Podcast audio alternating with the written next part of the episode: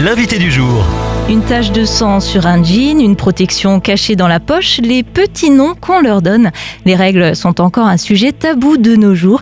Elles ont pourtant un impact sur la vie et la santé de millions de femmes. Je reçois aujourd'hui Clara Desplantes, responsable sensibilisation chez Marguerite et compagnie, entreprise solidaire d'utilité sociale pour l'accès gratuit à des protections périodiques saines et respectueuses de l'environnement partout dans le monde. Bonjour Clara. Bonjour. Si nous connaissons tous la notion de précarité, financière, on parle beaucoup moins de la précarité menstruelle. De quoi s'agit-il exactement, Clara? La précarité menstruelle, c'est le fait de ne pas avoir de revenus suffisants pour pouvoir s'acheter ces protections euh, périodiques. C'est-à-dire que euh, chaque mois, n'aura pas assez d'argent pour euh, s'acheter euh, les serviettes, les tampons ou tout autre type de protection périodique dont on a besoin pour euh, couvrir tous les jours de règles. En France, 30% des femmes ont déjà été confrontées à la précarité menstruelle. Ces femmes ont-elles un profil particulier, Clara? Alors, euh, dans les derniers chiffres qui sont sortis, on voit que les personnes les plus touchées sont euh, les plus jeunes et les mères euh, célibataires. En tout cas, ce sont les deux catégories où la précarité menstruelle a le plus augmenté depuis qu'on la mesure, puisque en 2023, on a vu que le nombre de femmes qui étaient touchées par la précarité menstruelle a doublé en deux ans. C'est-à-dire que entre 2021 et 2023, le chiffre a doublé. La précarité menstruelle a un impact sur le confort des femmes. A-t-elle également des répercussions sur leur santé? Oui, évidemment, parce que outre le fait que bah, c'est désagréable hein, de ne pas avoir euh, de protection euh, pour le sang qui coule, ça peut également avoir euh, des impacts sur la santé puisque les personnes qui n'ont ni serviette ni tampon se débrouillent comme elles peuvent et donc elles vont remplacer les protections qu'elles n'ont pas par d'autres matériaux. Donc ça peut être des mouchoirs, du sopalin, des bouts de torchon.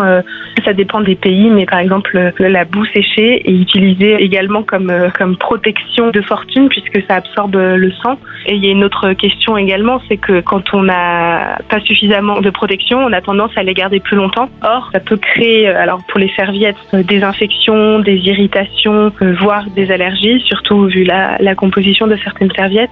Et pour les tampons, ça peut être également très dangereux puisqu'il y a le risque du du choc toxique. Et donc, il faut, faut, bien repréciser qu'un tampon ne se garde pas plus de 4 à 5 heures. Sauf que quand on n'en a pas assez, on va avoir tendance à le garder euh, plus longtemps. Le 6 mars 2023, la première ministre Elisabeth Borne annonçait le remboursement par la sécurité sociale des protections périodiques réutilisables à partir de 2024 et ce pour euh, toutes les jeunes femmes de moins de 25 ans. Clara, cette mesure est-elle effective aujourd'hui et y a-t-il encore d'autres moyens pour lutter contre la précarité menstruelle? Alors oui, il y a d'autres euh, moyens et cette mesure est incomplète à mon avis puisque même après 35 ans, on peut avoir des difficultés euh, financières et on peut se trouver dans une situation de précarité euh, mensuelle, même si euh, effectivement les, les, étudiants et les étudiantes sont une, des, une partie de la population qui est particulièrement touchée par la précarité, surtout depuis l'inflation, etc. Mais il y a effectivement d'autres moyens de lutter contre la précarité mensuelle, bah, déjà en généralisant la gratuité. Et puis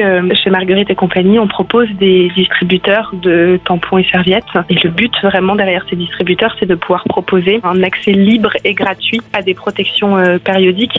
On veut aussi que ce soit des protections qui ne sont pas dangereuses ni pour la santé ni pour l'environnement. Vous retrouvez plus d'informations sur la précarité menstruelle sur euh, le site de Marguerite et compagnie www.margueriteici.com CIE.